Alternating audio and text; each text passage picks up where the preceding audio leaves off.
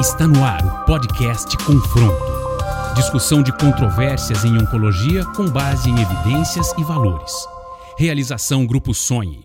Olá, bem-vindos a mais um episódio do podcast Confronto. É, esse é o podcast do Grupo Sonhe e a gente está criando estes podcasts visando sempre gerar debates sobre temas controversos na oncologia, sempre pautando em evidências e valores. É, hoje a gente tem um assunto bem importante e que vem sendo bastante discutido nos últimos anos, e é o uso racional do PET-PSMA no câncer de próstata. Esse exame é, surgiu na busca por é, um método de imagem mais é, acurado, mais específico, que auxiliasse nós, médicos, oncologistas e médicos nucleares, na detecção precoce de metástases levando assim a maior benefício aos pacientes. Hoje, ainda não é possível é, dizer, né, principalmente por questões regulatórias, que em países como é, Estados Unidos e Espanha não dispõem do PET-PSMA, então não é possível dizer que está disponível em todo o mundo. Entretanto, a gente sabe que ainda também não é uma panaceia e a ponderação sobre o melhor momento de utilizar essa, essa abordagem é, é sempre necessária. Então, para isso, eu tenho a honra aqui de ter comigo dois especialistas na área. É, e eu, assim, é um grande privilégio de ter esses dois é, colegas de trabalho. E a primeira que eu vou apresentar para vocês, que vai tentar dar um pouco de luz sobre o assunto, é a professora doutora Elbet Eberheri, médica nuclear, livre docente pela medicina nuclear da Unicamp e sócia-diretora do grupo MND. E, para completar a discussão, do lado dela, também está comigo o Dr. André Deck Sassi, meu amigo, médico oncologista, CEO do Grupo Sonho e um grande especialista em câncer de próstata e em farmacoeconomia. É, Bem-vindos e, e, eu queria começar, eu gostaria de falar, de falar inicialmente sobre o cenário da recidiva bioquímica, que é onde há mais evidências do uso do PET-PSMA atualmente.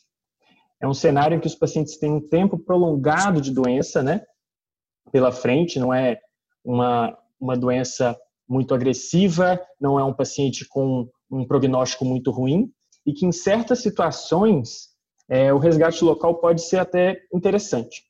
Ao mesmo tempo, a detecção precoce de, de metástases né, da recidiva pode significar sequências de tratamento totalmente distintas uma da outra.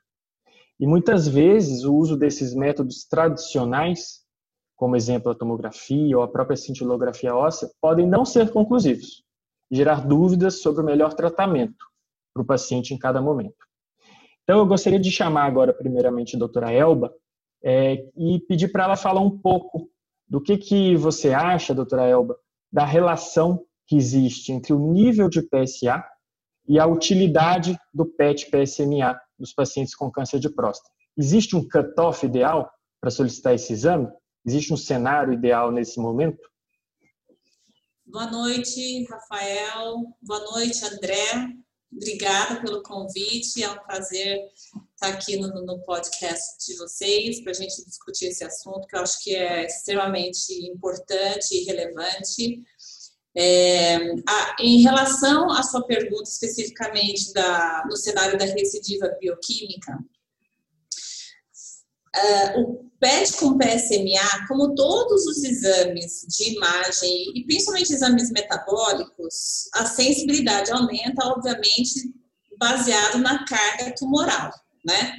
Então, se você tem um nível de PSA baixo, você vai ter menos tumor. Isso já é, é, é meio óbvio, né? Se você tiver um PSA muito elevado, você vai ter uma carga tumoral maior. Então, o PET com PSMA, ele vai conseguir identificar mais doença, ou seja, a sensibilidade do exame vai aumentar à medida que esse nível de PSA aumenta.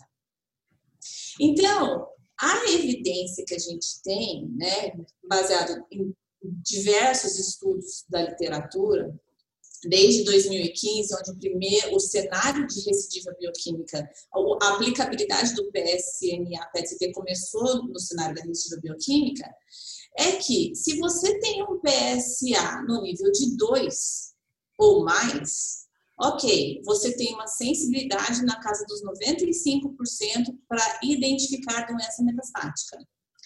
E aí, se você tem um PSA que já é menor do que 2, ou seja, entre 1 um e 2, você tem uma sensibilidade alta, 75%, 80%, conforme a literatura.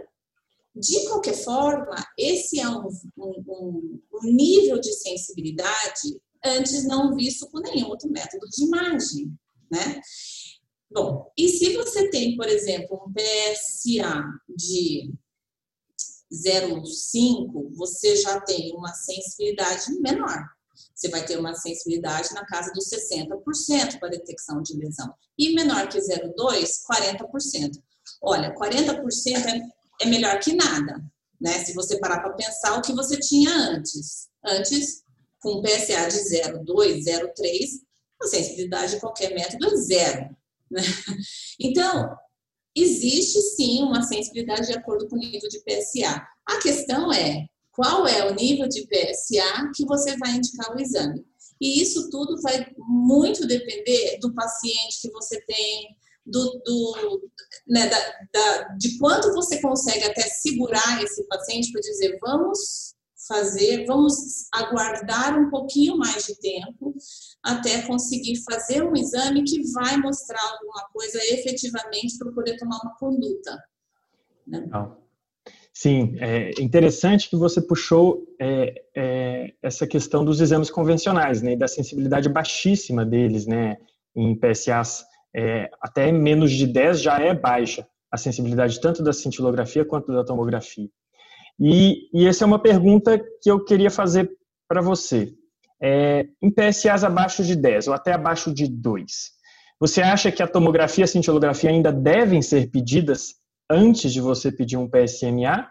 Ou é, qual seria a, a, o ideal neste momento?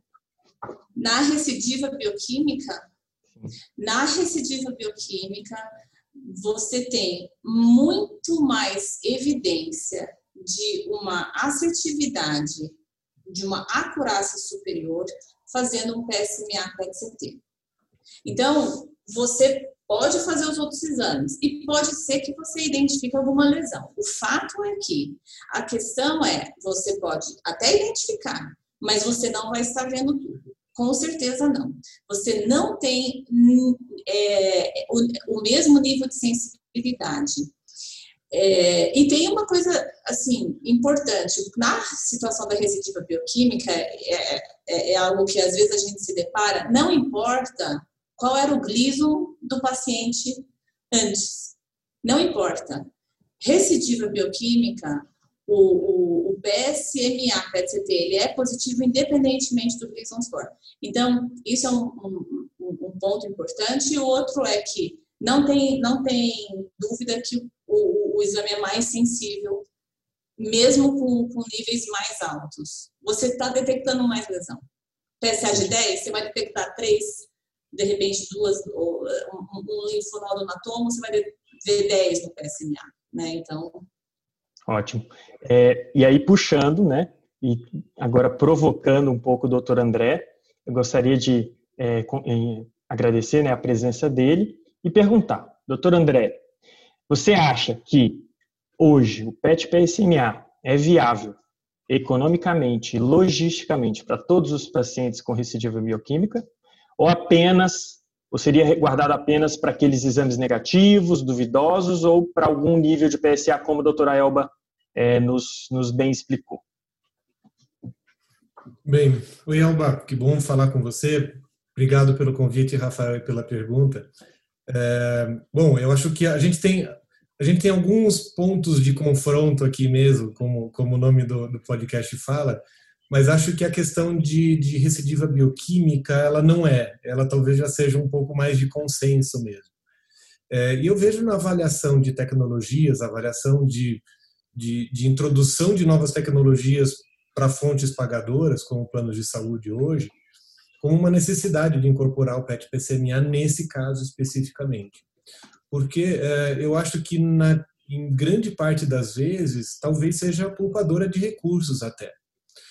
É, eu penso no, no, num exame como esse não só na questão de, de acurácia e de, de sensibilidade, de, de especificidade. Eu penso nesse tipo de exame como como uma forma, uma parte da estratégia de tratamento do paciente. Então, é, eu penso no tratamento do paciente sem PET-PCMA e com PET-PCMA. Tendo uma, uma sensibilidade, uma curaça maior para detectar doenças à, distante, à distância, eu vou com certeza diminuir a, a, a utilização de tratamentos fúteis, como radioterapia de resgate, como ah, na loja prostática, que precisa usar MRT, precisa usar radioterapias de alta complexidade, de alto custo também, porque uma parte desses pacientes eu vou fazer o diagnóstico de doença à distância. Eu não vou intenção curativa mais e vou antecipar algum tipo de tratamento local, é, é, sistêmico, é, sem pensar no tratamento local. E, por fim, é, acho que dentro dessa, dessa desse pensamento de, um, de do exame fazer parte de uma estratégia de tratamento faz sentido.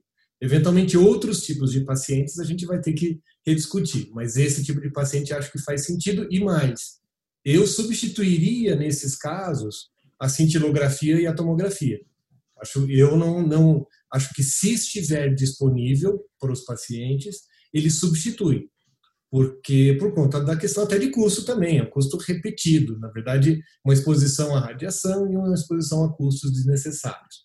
É, eu sei que a Elba é, já gostaria de substituir a cintilografia óssea dos pacientes com câncer de próstata por PET-PCMA, mas aí queria ver a opinião dela né, sobre essa questão de, de, de, ela fazer parte da minha estratégia de tratamento mesmo. Né? Acho que é isso que faz sentido. É. Não, eu, eu, eu, concordo com você. Eu acho que nesse ponto especificamente da recidiva bioquímica, quanto custa você não fazer um PET com PSMA? É, é, esse que eu acho que é o ponto. Porque é, é justamente o que você falou. Se você não faz um exame que, que tenha uma capacidade de detecção maior e melhor, que vai direcionar melhor seu tratamento, você vai fazer o tratamento fútil. Você vai fazer radioterapia, sendo que você tem doença à distância. Né? Então, e, e, e, então, isso que eu acho que é importante. Você, você poupa esse o, o recurso desnecessário quando você consegue fazer um exame de uma melhor acurácia. E tem uma coisa que é extremamente importante. Se a gente olhar tudo que foi feito no passado, todos os exames, cintilografia óssea, CT de tórax, abdômen pélvico, e olhar é, se esses estudos foram randomizados, controlados, eligantes, duplo cego, sem viés, não tem nenhum. Mas a gente usa isso como regra lei e acabou. E, e, e, esse é o isso que eu acho que precisa mudar, né? A gente vai ficar esperando estudo randomizado com PET com PSMA para quê? Se nenhum foi, a gente sabe que é melhor. Então é aquele é aquele paradigma contrassenso da sensibilidade. Você está usando uma coisa pior para justificar fazer ou não uma coisa melhor, né? Então, eu acho que é isso, eu concordo plenamente com o que você falou. Eu só queria fazer um ponto em relação a o PET-PSMA negativo. Né? O, o, o, exame negativo também tem um valor extremamente importante, porque ele está dizendo que a doença provavelmente está localizada, mesmo que o PET não esteja vendo. Né? E a gente tem que saber e entender a limitação do nosso método. Quando a gente faz um PET, PET-CT com PSMA marcado com galho 68, que é o isótopo que acaba tendo uma, uma excreção pela bexiga, atrapalha de fazer uma visualização melhor loco-regional. Então, a gente pode perder lesão loco-regional. Então, se não tem nada à distância, você tá mais, é, você pode ficar mais seguro de fazer um, um tratamento local. Muito interessante, muito interessante essa discussão, esse paradoxo, né, entre pensar em é, que seria um exame que é mais caro, mas que na verdade ele pode poupar recursos e fazer o tratamento do paciente ser mais direcionado em algumas situações. Agora, é, continuando esse confronto, eu queria trazer um outro cenário. Então, a gente vai falar agora sobre aquele paciente recém-diagnosticado com câncer de próstata. Então, não é a recidiva bioquímica, o paciente acabou de fazer sua biópsia e vai fazer seu estadiamento é, completo inicial. E aí, em vários locais da literatura, a gente encontra frases como não há consenso sobre a indicação do PET-PSMA para o estadiamento inicial do câncer de próstata. E, puxando essa frase, já perguntando para a doutora Elba, é, como que você acredita, doutora Elba, que as evidências atuais né, é, guiam o uso do PET-PSMA nessa situação de estadiamento dos pacientes inicialmente? Bom, se a gente olhar o, o, estudo que foi publicado, o, o PRO-PSMA Trial, que foi um estudo randomizado de pacientes com câncer de próstata alto risco, eles foram eram eles fizeram PET com PSMA para estadiamento primário. Então, eram pacientes que, que, que eram pacientes de alto risco, tinham um Gleason é, é, 3 a 5, PCMA, ou PCMA maior que 20, enfim, 7 T3 ou mais. E aí eles randomizaram. A, teve uma turma, metade, 150 pacientes fizeram CT e cintilografia óssea, a outra metade, 150 fizeram galho PSMA PET-CT. E no final das contas, e, e, e seguiram esses pacientes.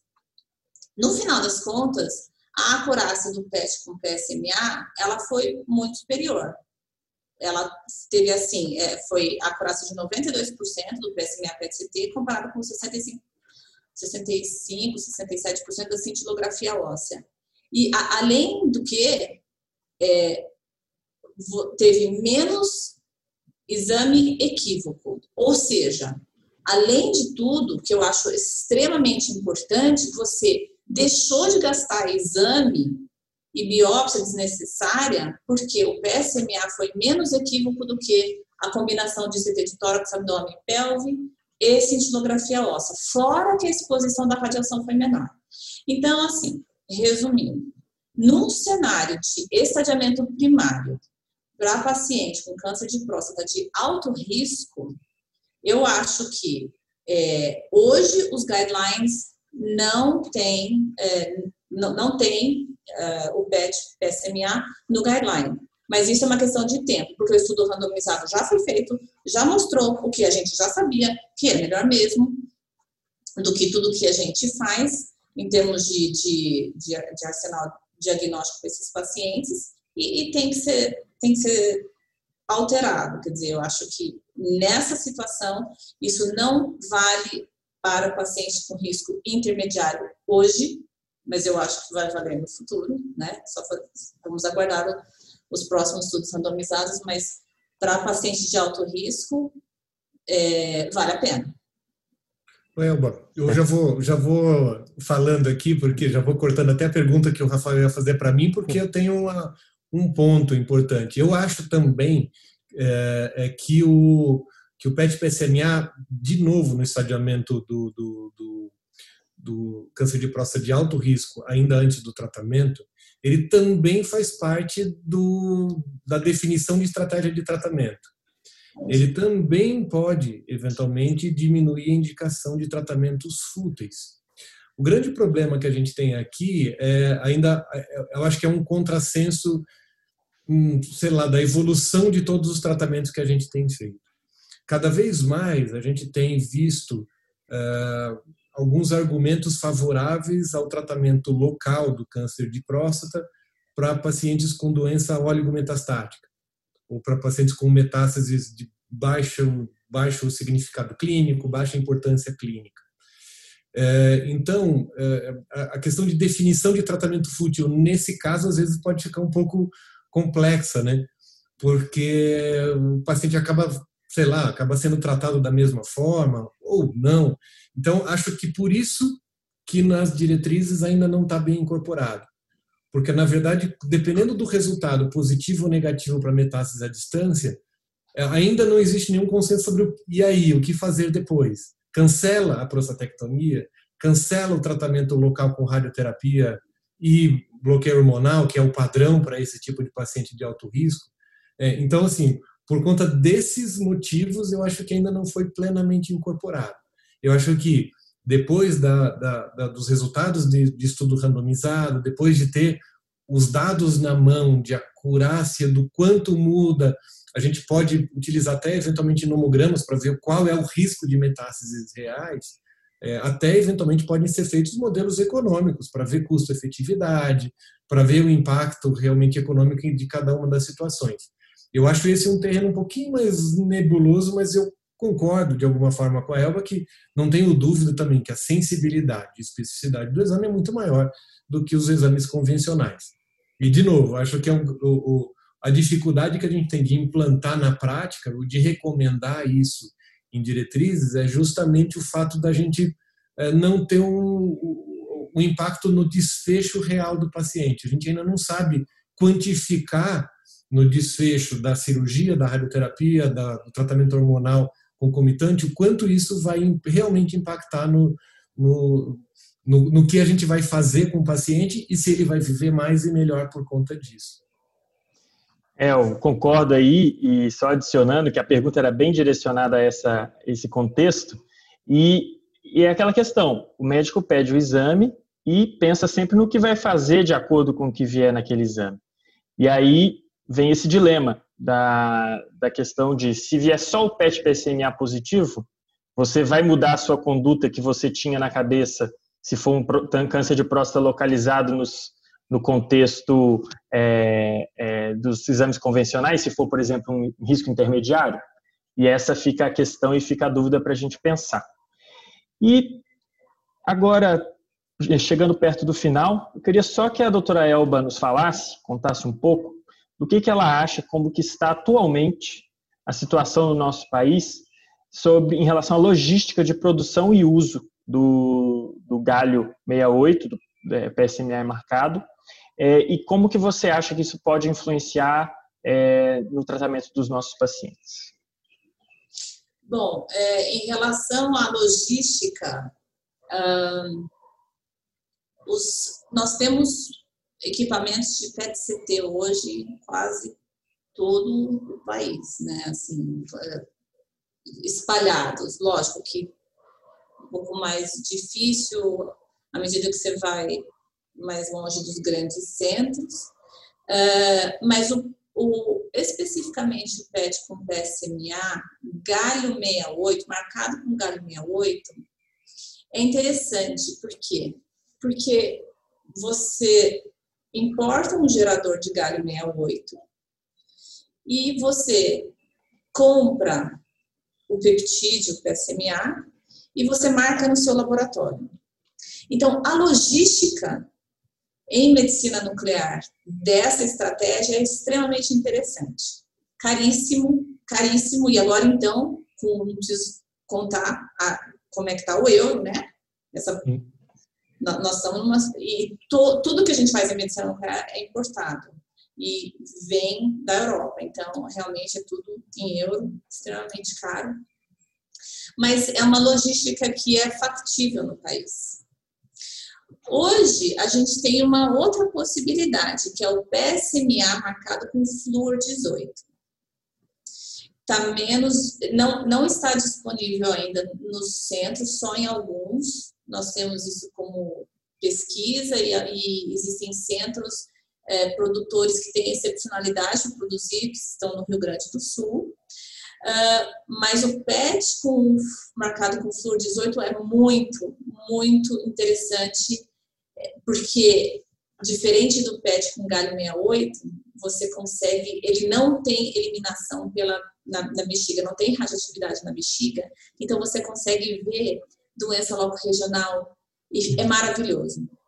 Então, só que, só que você precisa ter um ciclotron perto. Então, os centros que não têm o ciclotron perto não vão conseguir ter essa molécula, a não ser que realmente é, tenha uma logística de chegar a FDG nessa é, no local de trabalho e aí realmente pode chegar eventualmente o PSMA. Mas hoje não tem, a Anvisa só aprovou com excepcionalidade para um produtor. Então, a gente não tem essa molécula disponível em todo o país. Legal. Beleza. É, a gente às vezes fica preocupado né, com essa questão de, de acesso e eu acho que o PET PSMA cada, cada vez entrando mais né, na nossa rotina, esse, essa questão do acesso tem que ter, ser sempre pensada, sempre pensada principalmente por nosso país ser bem, bem extenso assim em território. Então, é, eu acho que para resumir, pedir algumas considerações finais caso desejem, é, o paciente ideal, né, para o uso do PET-PCMA tem cada vez mais se expandido a indicação. Então, acho que na recidiva bioquímica é quase um, um consenso, caso esteja disponível. E no caso do estadiamento, os novos estudos têm mostrado um, um benefício do seu uso. Eu acho que futuramente a gente pode ter mais ideia em outros, em outros níveis de risco dos nossos pacientes.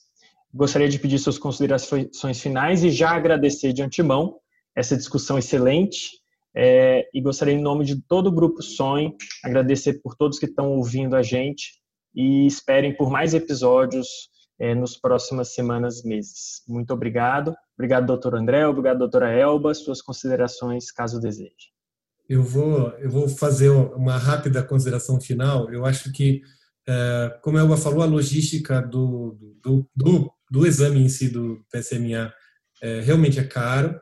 Eu acho que isso dificulta o acesso a todos os pacientes. Isso é um problema que a gente tem no Brasil especificamente.